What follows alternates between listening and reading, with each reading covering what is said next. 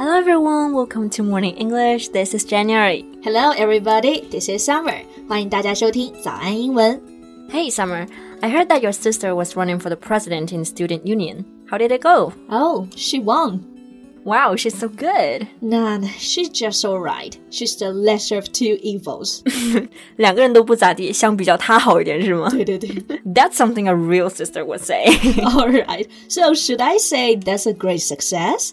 yeah, a brilliant success, an outstanding success. 哎呦，还知道这么多成功的表达，哎，成功和失败，那不就是人生最常见的课题哇、吗？今天挺深度啊。哎，那我们今天就聊聊这个人生话题吧，就是关于成功和失败那些最常见的英文表达。在节目的开始，给大家送一个福利，今天给大家限量送出十个我们早安英文王牌会员课程的七天免费体验权限，两千多节早安英文会员课程以及每天一场的中外教直播课，通通可以无限畅听。体验链接放在我们本期节目的 show notes 里面了，请大家自行领取，先到先得。 All right. So, about this topic, there are two keywords success and failure. Yeah, success and failure 这两个词大家应该要相当熟悉啊。那如果你不熟悉的话，你就记这句谚语就好了。Failure is the mother of success. 对，失败是成功之母。Summer, do you think so? Yeah, I think it taught us to never be ashamed of failures and to learn from them. But I also think that we can learn a lot from success.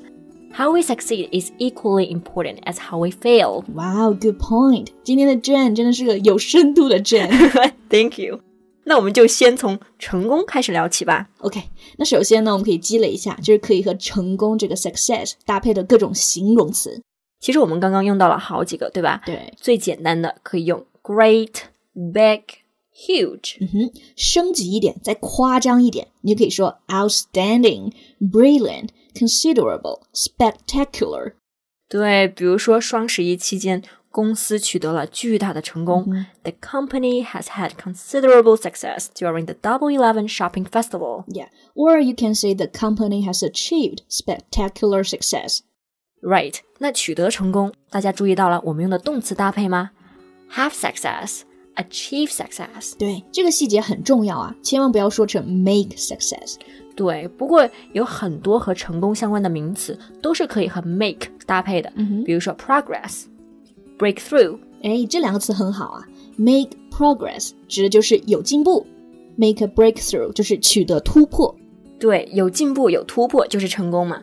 And I know that many people want to make good progress with their English. Yeah, right. But if you want to make progress, you need to study harder. Yeah, and after studying harder for a while, you will make a breakthrough. 哎，完美的串了起来。 Yeah, we made it. 哎，我们刚刚讲都是比较正经的表达，对吧？那你刚刚那句 "We made it"，其实在口语中啊、也是非常值得大家来学习的。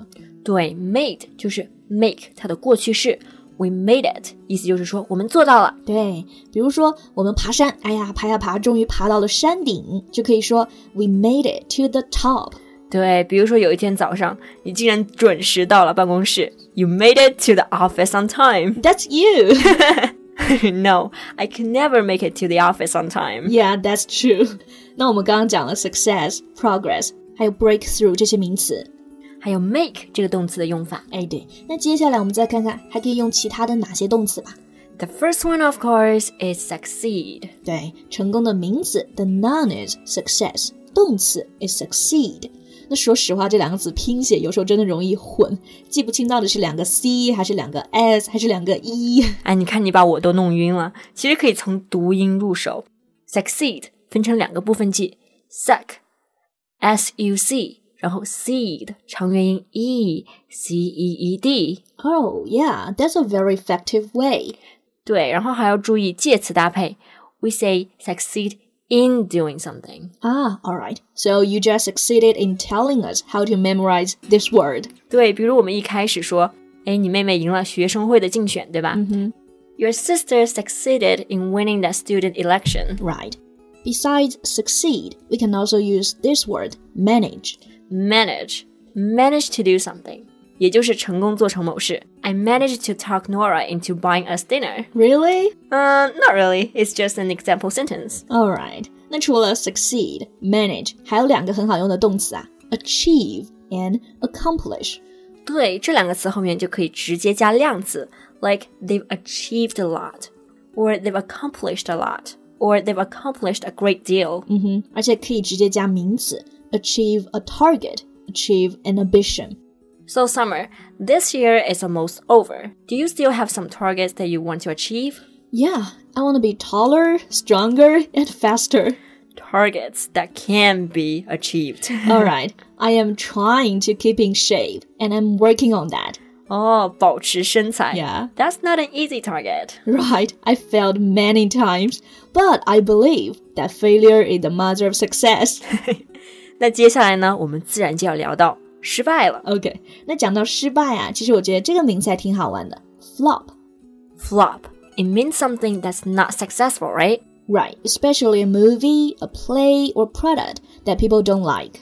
那讲电影的时候，我们就经常用到这个词。票房大卖的电影是 a hit，但是票房惨败就是 a flop。 Right, and the word flop can also be used as a verb. Like, this movie flopped. It means the movie is terrible. 那我们中文里其实也经常这么说，一件事情注定要失败。哎，那注定要失败，你会怎么说 You know, there's a collocation be doomed to failure. ？Right, be doomed to，意思就是注定要。那比如说两个不合适的人去相亲，那肯定要注定失败嘛。The date is doomed to failure。哎，这里肯定有同学觉得有点点奇怪，为什么是 doomed to failure 而不是 doomed to fail？无论是加名词不是加动词，因为这里这个词组啊就是这么来用的，be doomed to something。对，就是注定是某种结果，所以这里的结果用名词就可以了。 All right, now for the last part, I think we can check these two phrases: go wrong and go under. Do they mean the same thing? A little bit difference. Go wrong 呢指的是出错 mistake，那么 go under 指的是强调的是失败或者是公司倒闭。 So people can go wrong, but people cannot go under. Exactly，主语是不一样的。那比如看一些常见的句子啊，我们想说，哎，能出什么错呢？你就可以说 What could possibly go wrong？那么公司倒闭就是 the company has been losing money and is going under。 All right，所以呢，这些啊，就是我们今天讲的关于成功啊，还有失败的各种表达了。那希望大家呢都能成功达到自己的目标。That's all for today's podcast. This is Jen. This is summer. See you next time. Bye. 今天的节目就到这里了。如果节目还听得不过瘾的话，也欢迎加入我们的早安英文会员。成为会员，您就可以无限畅听我们每天一场免费的中外教直播课，以及两千多节原创系统课程了。今天我们限量送出十个七天免费试听权限，试听链接放在我们本期节目的 show notes 里了，请大家自行领取，先到先得。 This podcast is from Morning English. 学口语就来早安英文。